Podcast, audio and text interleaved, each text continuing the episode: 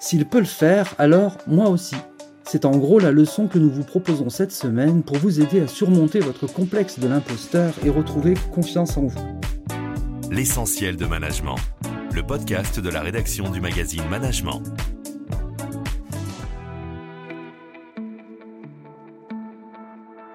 Avez-vous remarqué que si vous êtes persuadé de pouvoir réussir quelque chose, il y a de fortes chances que vous le réussissiez vraiment?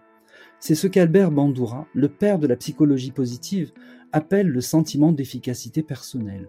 Ce sentiment constitue le remède absolu contre le syndrome de l'imposteur. C'est logique, plus on pense être bon dans un domaine, moins on se sent un imposteur. Mais justement, me direz-vous, comment me sentir plus efficace quand une petite voix intérieure ne cesse de me répéter que je suis nul? Rassurez-vous, il existe plusieurs méthodes pour la faire taire, cette petite voix. Nous les détaillons dans le dossier du magazine Management, actuellement en vente dans tous les bons kiosques. Aujourd'hui, nous allons parler de l'une des plus intéressantes et des plus efficaces de ces méthodes. Et cette méthode consiste tout simplement à imiter les autres, à s'inspirer de leur savoir-faire et de leur savoir-être pour petit à petit reprendre confiance en vos propres compétences et renforcer votre sentiment de maîtrise personnelle. S'il peut le faire, alors moi aussi. C'est en gros comme ça que ça fonctionne. Mais attention, on ne s'inspire pas de n'importe qui et surtout pas n'importe comment. La journaliste Marie-Madeleine Sève a enquêté longuement sur le sujet. Elle décrypte pour nous cette expérience fascinante qui consiste à se couler dans la peau d'un autre pour cesser d'être un imposteur. Marie-Madeleine, bonjour. Pourriez-vous pour commencer nous expliquer un peu ce que désigne ce terme un peu barbare d'expérience modelante? Bonjour André expérience modelante ou expérience vicariante, selon les, propos euh, et la terminologie euh, d'Albert Bandura, qui est un petit peu spécifique. Il s'agit d'un apprentissage qui n'est pas un apprentissage par mimétisme, mais un apprentissage par modelage. C'est-à-dire que on apprend par imitation, les, les enfants apprennent par imitation euh, depuis tout petit, mais jusqu'à Albert Bandura, on pensait que l'apprentissage se faisait par mimétisme, c'est-à-dire on copiait, ce que faisait l'autre, on le singeait. C'était un apprentissage un peu mécanique. Bandura a apporté, lui, l'idée d'un apprentissage vivant, c'est-à-dire qu'on pouvait apprendre d'un modèle qui est en train de faire, de réaliser, d'être actif et par observation. Donc c'est ça essentiellement l'apprentissage vicariant, c'est-à-dire un apprentissage par rapport à un modèle choisi en s'appuyant sur l'attention, la mémorisation, la reproduction et la motivation, parce qu'évidemment, il faut être motivé pour apprendre de cette façon. Comment est-ce qu'on choisit la personne dont on peut s'inspirer? Alors ça, c'est un point clé pour l'apprentissage par modelage, pour l'apprentissage vicariant. Bandura a retenu quatre caractéristiques importantes pour choisir son modèle. Il faut qu'il soit similaire à soi-même, c'est-à-dire plus la personne nous ressemble, vous ressemble, plus vous pourrez vous identifier à elle, vous projeter à elle, c'est-à-dire euh, même catégorie sociale, même expertise, euh, même taille d'équipe par exemple pour un manager ou qu'elle soit à peu près similaire. Et après, il faut que le modèle il soit respecté il soit reconnu dans son milieu, que ce soit milieu professionnel, dans l'entreprise, à l'extérieur de l'entreprise, euh, ou dans, un milieu extérieur, sportif, etc. Il faut aussi que sa compétence soit élevée, qu'il ait la maîtrise de la compétence qu'on recherche à acquérir grâce à l'observation. Et puis, il faut aussi qu'il soit attractif, c'est-à-dire il y a quelque chose d'essentiel, c'est le côté affectif. On sait bien que quand on admire quelqu'un et quand on est atome crochu avec lui, on en retient beaucoup plus de choses. Le cerveau en retient et le cœur en retient beaucoup plus. Donc voilà, c'est les quatre caractéristiques essentielles pour choisir son modèle. Plus la personne est accessible, disponible, euh, proche de vous, mieux ça marche. Mais aussi, on peut choisir des modèles un peu symboliques ça peut marcher aussi, mais simplement on est dans l'idéal. Par exemple, euh, peut, s'identifier à quelqu'un qui a un modèle euh, valorisé positivement par la société. On pense euh, notamment à Thomas Pesquet, par exemple, qui est un personnage sympathique et dont on peut s'inspirer du côté sportif et du côté audacieux du personnage. Et ça, c'est transposable. Hein. Il faut qu'à la fois que le modèle soit relativement proche de soi pour que la, la comparaison soit efficace, mais en même temps, il faut qu'il représente un peu un idéal pour qu'on puisse se dépasser un peu, en fait. C'est ça? C'est deux modèles différents. Tout dépend ce qu'on cherche. Thomas Pesquet, c'est un modèle de défi, si vous voulez, plutôt. C'est un challenge qu'on peut se poser. Quand on, veut progresser, on se pose un challenge, on se dit, mais Thomas Pesquet l'a bien fait. Mais on va pas faire comme lui, on va pas aller dans l'espace. Est-ce que vous avez des exemples, en fait, de, l'utilisation concrète de, de ce type d'apprentissage, de cette technique en fait, pour euh, reprendre confiance en soi? Oui, moi j'ai interviewé longuement euh, quelqu'un qui s'appelle Madison Loguillou, qui euh, a fait un apprentissage dans le, les directions de ressources humaines en entreprise. Elle a notamment travaillé chez Total puis au Crédit Agricole. Elle a été embauchée il n'y a pas longtemps. Ben, elle expliquait qu'elle était immergée dans les bureaux de la RH où il y avait plusieurs personnes. Sa tutrice était DRH, donc sa tutrice était un modèle pour elle parce que elle avait beaucoup d'estime. Il y avait de la complicité, donc elle a tout de suite senti qu'avec cette complicité, il y avait des choses qui passaient. Et puis elle l'a vu faire dans des situations euh, difficiles où il y a des gens qui débarquaient dans son bureau, notamment elle se rappelle de quelqu'un qui est rentré d'un congé maternité, une femme qui était là et qui s'apercevait que tout le boulot qu'elle avait à faire en rentrant, ben, il y avait des choses qui n'avaient pas été faites en son absence et qu'elle avait demandé de faire. Elle se sentait hum, Enfin, elle était en larmes et elle craquait complètement. Et alors, elle a vu la, la DRH tout arrêter, poser le stylo, poser le téléphone, fermer les dossiers et s'installer confortablement dans son fauteuil dans une posture d'écoute totale. Et du coup, ben, euh, cette personne, cette, euh, cette manager retour de congé maternité, ben, elle s'est sentie écoutée, elle a pu exposer son problème, ses difficultés, euh, comment elle voyait les choses. Enfin, elle, elle s'en faisait une montagne, elle dramatisait tout. Et donc, la DRH lui a dit, écoutez, on va trouver des solutions, mais peut-être qu'on peut, je peux aller voir l'équipe avec vous, remettre des choses à plat, voilà, voilà. Et du coup, elle, elle l'a reproduit plus tard dans la banque où elle a fait un deuxième, un deuxième stage avec des personnes qui étaient en, difficulté. Elle sentait que les situations étaient délicates. Et ben, elle a fait pareil, elle a posé le stylo, elle s'est installée dans le fauteuil et elle, tout ouïe, les oreilles grandes ouvertes, elle a écouté. Et ça a marché.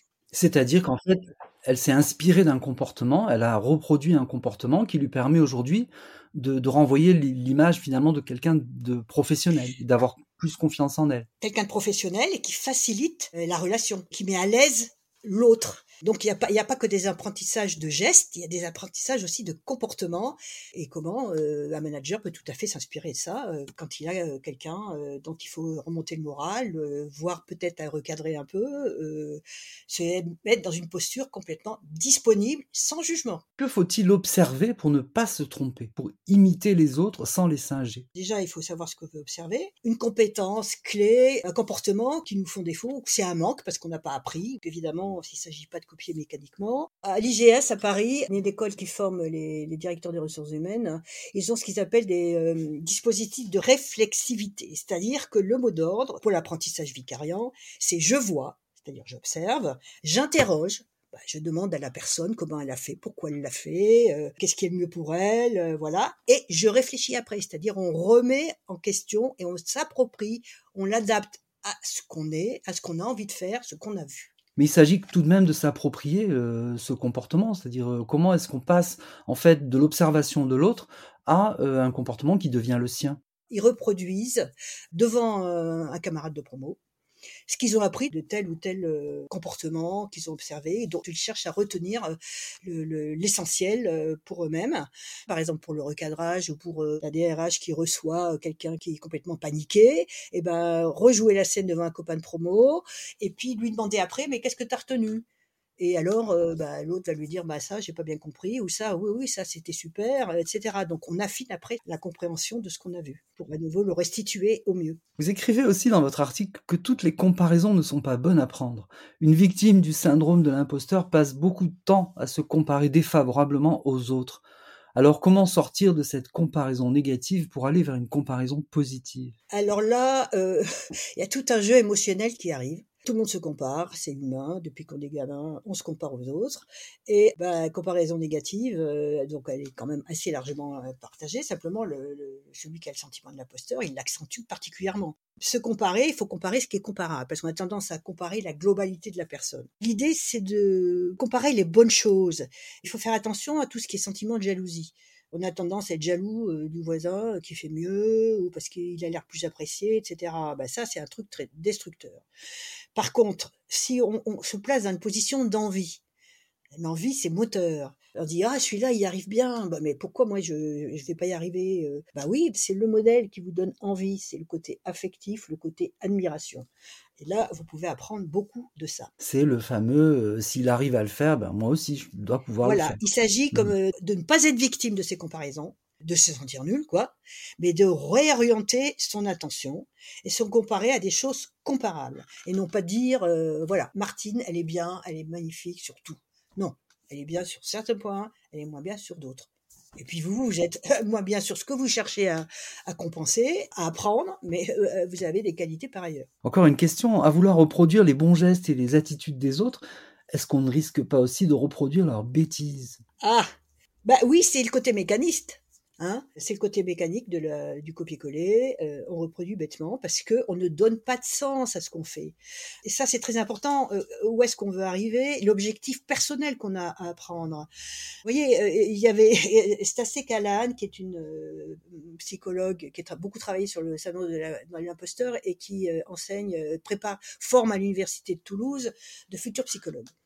Elle raconte cette histoire du rôti de bœuf elle explique qu'il faut savoir saisir l'essentiel de ce qu'on veut euh, reproduire. L'histoire du rôti de bœuf, c'est bon voilà, c'est une jeune, une jeune fille, euh, une jeune étudiante qui veut accueillir des copains, qui prépare un rôti de bœuf et qui coupe les deux bouts, vous savez les entames là de chaque côté, elle les coupe les deux, euh, voilà. Et elle a vu sa mère faire ça tout le temps, donc elle fait pareil, sans, sans savoir pourquoi d'ailleurs. Puis il y a quelqu'un, un ami, qui lui dit mais pourquoi tu fais ça Elle dit bah j'en sais rien, donc elle appelle sa mère. Sa mère lui dit oh bah oui moi je fais ça parce que je garde les bouts pour faire du pot-au-feu. Bon très bien. Puis sa mère, de son côté, dit bah oui, mais moi, je fais ça, mais enfin bref, moi j'aurais pu imiter ma mère, je ne sais pas pourquoi du, tout. donc elle appelle sa propre mère, donc la grand-mère de, la jeune étudiante, et elle lui, dit mais pourquoi tu, coupes les deux bouts finalement? Elle dit mais moi, mon four était beaucoup trop petit, donc je coupais les deux bouts, sinon on rentrait pas. Donc vous voyez, ça n'avait aucun intérêt. L'intérêt pour la jeune étudiante, c'était de pouvoir faire un dîner savoureux, bon, agréable, presque parfait, euh, bah, il euh, n'y a pas besoin de couper les entames. Donc, c'est pas la peine d'aller chercher à, copier tout dans le détail. Il faut reprendre l'essentiel et l'essentiel qui vous parle à vous, évidemment. Vous concluez votre article en parlant des réseaux sociaux. Ces derniers, dites-vous, nous incitent à une comparaison permanente, mais celle-ci tourne presque systématiquement à notre désavantage. Pourquoi cet effet déformant du miroir social? Parce que les gens qui utilisent les réseaux sociaux, ben, ils racontent que ce qui va bien, les réussites, les succès. Tout ce qui va pas, ils le racontent pas, bien sûr. Hein. Ils vont pas mettre en scène des échecs, euh, des malheurs, etc. Ils se mettent en scène déjà. Donc, euh, il y a tout un décorum et on voit pas l'envers du décor. Donc, euh, on a tendance à se dire, oh, cela, il réussit toujours tout. Oh là là, il, a eu un super job. il s'est fait applaudir ici dans telle réunion, etc., etc. Mais bon, après, la réalité est faussée. On ne sait pas euh, la personne est bien dans sa vie, et peut-être qu'elle s'est attrapée avec son conjoint ou sa conjointe euh, juste avant euh, de se mettre en scène. voilà, on ne sait pas si la photo elle est réelle ou si c'est un montage. On ne sait pas tous les échecs qu'elle a connus. Donc là, il faut arriver à dédramatiser, à prendre du recul, mais ça c'est assez compliqué. Hein.